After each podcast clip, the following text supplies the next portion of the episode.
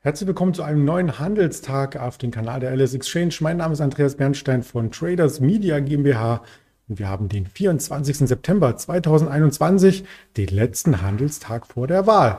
Und das ist auch eines der Themen, äh, weswegen wir uns heute den Strommarkt genauer anschauen.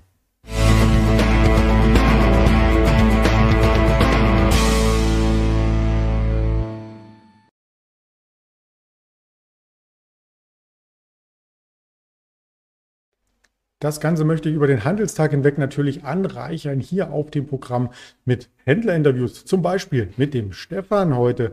Da freue ich mich sehr drauf. Ab 11.30 Uhr wird er mein Gast sein auf dem Kanal und aus dem Handel noch so ein paar Implikationen geben, was sich hier kurz vor der Bundestagswahl ereignet. Ja, gestern haben wir weitere Aufschläge gesehen, nicht nur am Mittwoch, sondern auch am Donnerstag. Das ging nahtlos über, deswegen nicht verwirren lassen von der Überschrift. Gestern waren wir im Hoch bei fast 15.700 und das zeigt, im größeren Chartbild, dass wir hier sehr eindrucksvoll die Verluste vom Montag ausgeglichen haben. Die Verluste vom Montag gliederten sich ja an den Verfallstag vom Freitag an.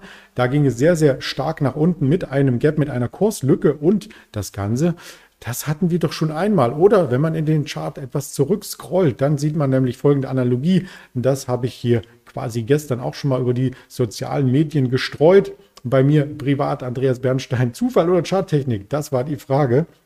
Und genau so skizziert sich das. Also jetzt auch wieder bis 15.700 und dann die Konsolidierung, vielleicht 200 Punkte nach unten, um Luft und Schwung zu holen, um dann wieder über die 16.000 zu kommen? Großes Fragezeichen. Viel wird davon abhängen, wie die Bundestagswahl läuft und vor allem, wie danach die Regierungsbildung sich vollzieht. Ob sie sich schnell vollzieht, ob sie konstruktiv ist, ob sie die Wirtschaft voranbringt, ob sie quasi auch die Unternehmer begeistert und mitnimmt. Das sind alles die Fragezeichen, die man sich äh, stellen muss und auf die ich natürlich heute auch noch keine Antwort habe. Aber ähm, die Angst ist ein bisschen weniger geworden. Nicht nur in Deutschland, man sieht es ja an steigenden Kursen, dass man hier keine große Panik vor der Bundestagswahl hat, sondern auch in den USA der Dow Jones gestern 500 Punkte zugelegt. Zwischenzeitlich der Nasdaq auch sehr, sehr stark, hat übrigens auch die Kurslücke zu Montag geschlossen und damit einen Wochenplus erzielt auf dem aktuellen Stand. Es kommt ja noch der heutige Handelstag hinzu, also darf man sich nicht zu weit aus dem Fenster lehnen, aber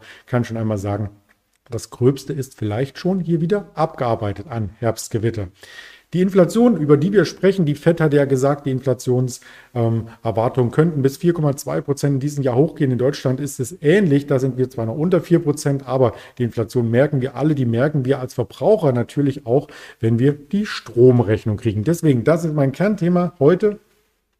Und wenn man sich den Markt genauer anschaut, so fällt unter anderem auf, äh, dass die Verantwortung bei der Bundesregierung gesehen wird, also dort vielleicht einzustreiten. Und wenn wir vielleicht eine neue Bundesregierung kriegen, dann wird das etwas weitergeschoben einfach. Also die Beschaffungskosten, die Energieversorger für Strom haben, die sind ja in den vergangenen Monaten deutlich gestiegen. Das muss auch ein Stück weit weitergegeben werden. Klar, die zahlen es nicht. Ähm, aus eigener Tasche bei langfristigen Lieferungen sind die Großhandelspreise seit Jahresbeginn sogar verdoppelt worden. Kurzfristig gekaufter Strom, also ähm, über Termingeschäfte beispielsweise, die sind sogar dreimal so teuer geworden und mit Verzögerung schlagen eben immer diese Beschaffungskosten noch einmal auf die Endkundenpreise um. Dann gibt es natürlich auch entsprechende Umlagen, zum Beispiel für den Preis für CO2-Zertifikate. Der hat sich auch in den vergangenen 24 Monaten allerdings verdoppelt. Die hohen Gaspreise, die kommen hinzu.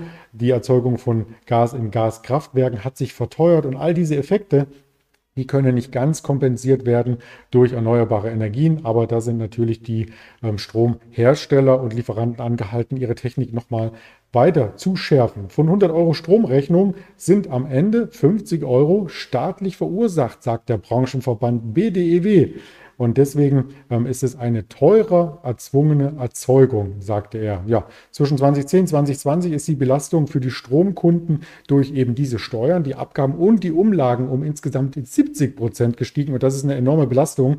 Und womöglich entstehen dadurch ähm, dieses Jahr 63 Euro mehr Kosten. Und für jeden Haushalt übrigens. Das hat Verivox herausgefunden, weil eben die Kilowattstunde Strom aktuell 30,54 Cent kostet. Vor einem Jahr waren es noch 28,65 Und wenn man das eben hochrechnet auf die zwölf Monate, hat sich der Strom hier um 6 Prozent verdoppelt. Und dann kommen eben noch die verschärften Maßnahmen der Bundesregierung hinzu ähm, die auch teilweise an Atomkraft noch festhält. Das, da sind nochmal 11 Prozentpunkte mehr als vor drei Jahren zu sehen. Ja, wenn man das Ganze eben hochrechnet für den Musterhaushalt, der pro Jahr 5000 Kilowattstunden verbraucht, dann sind das zusätzliche Kosten von durchschnittlich 63 Euro. Also einmal durchgerechnet, vielleicht jeder für sich, vielleicht schauen Sie sich Ihre Stromrechnung an, liegen Sie drunter drüber.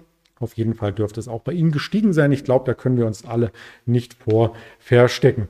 Dazu kommt natürlich, dass die Stromanbieter nochmal so ein kleines Zusatzgeschäft machen können, Zusatzgewinne durch den Emissionshandel. Und das ist auch etwas, was sehr, sehr äh, fragwürdig ist, weil für den Preis ein Preis für den Ausstoß von CO2, ähm, um die Wirtschaft um die, umzubauen, muss es irgendwie geben. Aber ob die Zertifikate dann bei staatlichen Auktionen oder über die Börse gehandelt werden müssen, ob das überhaupt mit den mehreren Milliarden Sondergewinnen bei RWE und Co., wie es ja auch so schön heißt in vielen Schlagzeilen, ähm, überhaupt noch zeitgemäß ist, das werden wir eben in den nächsten Wochen und Monaten vielleicht schon sehen. Also das nur als Hinweis, es gibt durchaus hier auch den Emissionshandel, so ähnlich wie die Zertifikate, die man hier bei Tesla in der Bilanz immer wieder sehr, sehr stark findet. RWE im Chartbild etwas angeschlagen, kommt jetzt wieder leicht in Schwung, ähm, wird aber, denke ich, nach der Bundestagswahl auch nochmal auf dem Prüfstand stehen, also der ganze Strombereich.